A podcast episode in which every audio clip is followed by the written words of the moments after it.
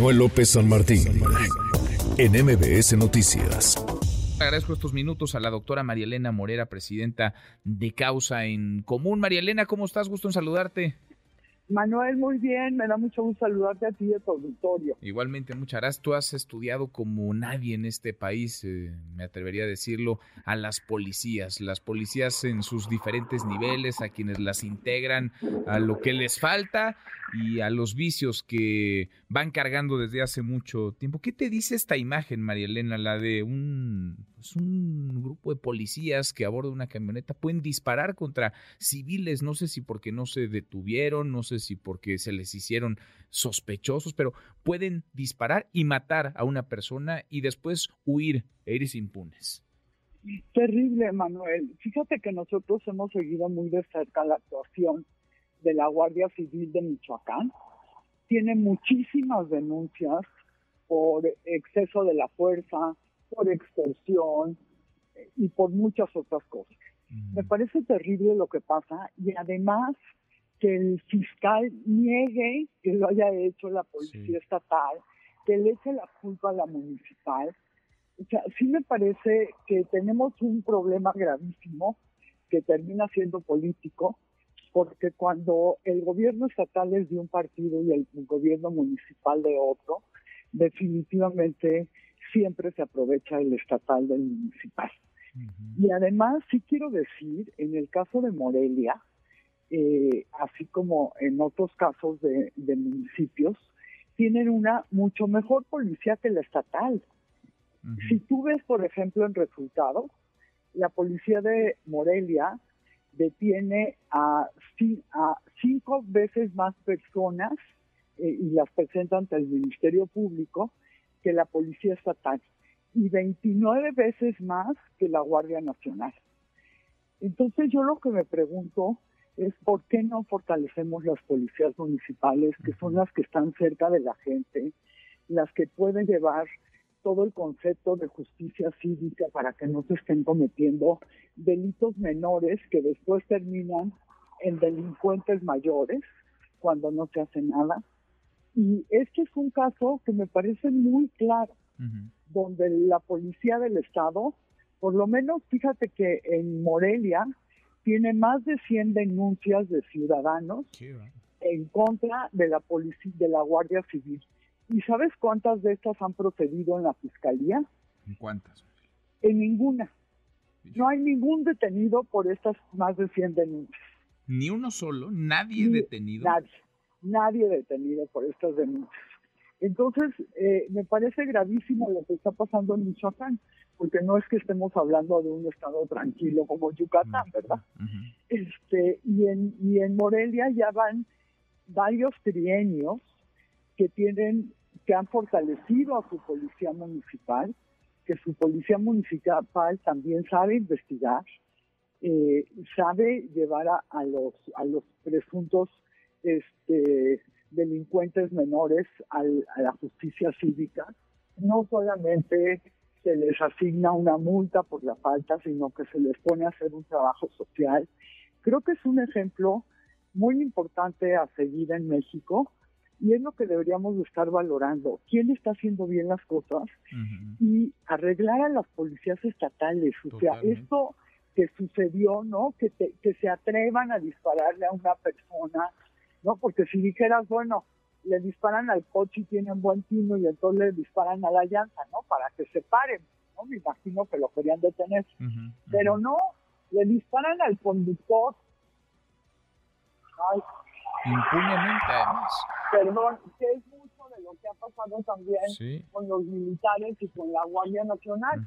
Pero además, María Elena, parece que disparan porque saben que no va a haber consecuencias y que se pueden salir de cualquier parámetro legal, de todo protocolo, disparar y habrá un fiscal o una fiscalía que encubra lo que hicieron realmente. Y eso pues no, no nos ayuda como, como sociedad a tener mejores cuerpos de seguridad. Así es, tienes toda la razón. Eh, cuando los delitos se quedan impunes, lo primero que provocas es que se multipliquen. ¿no? Que esto nos ha pasado pues en muchos sexenios y en este en especial, con la gran impunidad que hay, pues todos los delincuentes pueden hacer lo que se les da la gana porque no tiene ningún límite.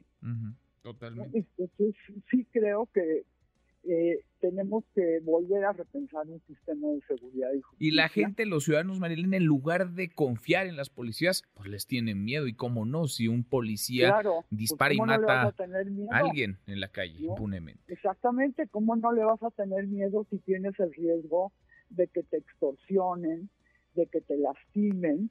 También por ahí circula eh, otro video en el que también una, una guardia civil del- de, Mo- de Michoacán extorsiona a una persona, le quita sus bienes y luego cuando la persona lo amenaza y la persona va caminando, le avienta la patrulla encima para matarlo. O sea, no dices en dónde estamos viviendo y en dónde está el gobernador del estado de Michoacán que no pone atención a lo que está pasando con su guardia civil cuando ya son tantas las denuncias y tanto el enojo de la población en Morelia. Absolutamente. ¿Qué, qué buen ejemplo de policía municipal, estatal verías, eh, María Elena, porque hay muchas que no funcionan, pero habrá las que sí, aquellas que han sido profesionalizadas, que están bien equipadas, bien capacitadas. ¿Qué ejemplo tendríamos que voltear a ver?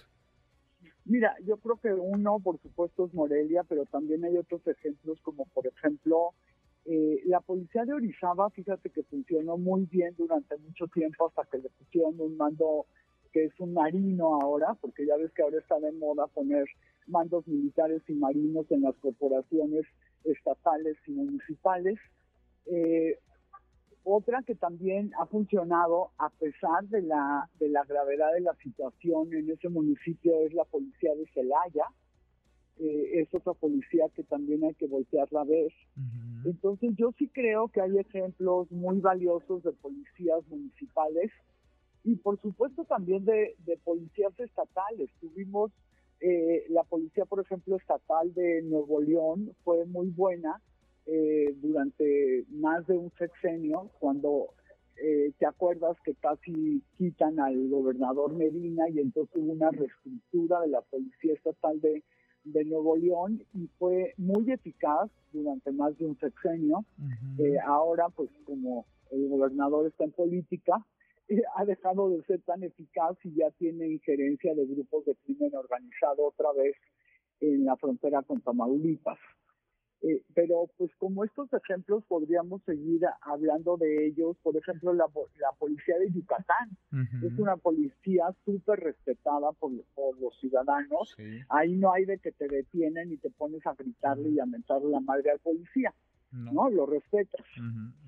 Entonces yo sí creo que hay ejemplos eh, muy buenos que hay que seguir y precisamente en este momento que vienen eh, pues todas las propuestas de las y los candidatos, ver de qué manera vamos a quitar la Guardia Nacional o la vamos a modificar para que realmente sea civil, esté preparada para dar respuesta a los ciudadanos Pues sí. y, y esté y esté preparada para investigar, bueno, simplemente que la preparan para firmar un reporte policial homologado, ¿no? Sin duda, Sí. sin duda. Entonces yo creo que este es el momento eh, de, de pensar en los cambios y de tener esperanza que nos va a ir mejor. Pues ojalá, ojalá, María Elena, y ojalá ahora sí, de una vez por todas, con las eh, campañas por iniciar, con las campañas a la vuelta de la esquina, y arrancan formalmente este viernes primero de marzo, aparezcan las ideas y las propuestas que mucho que mucho necesitamos y dejemos un poco de lado el,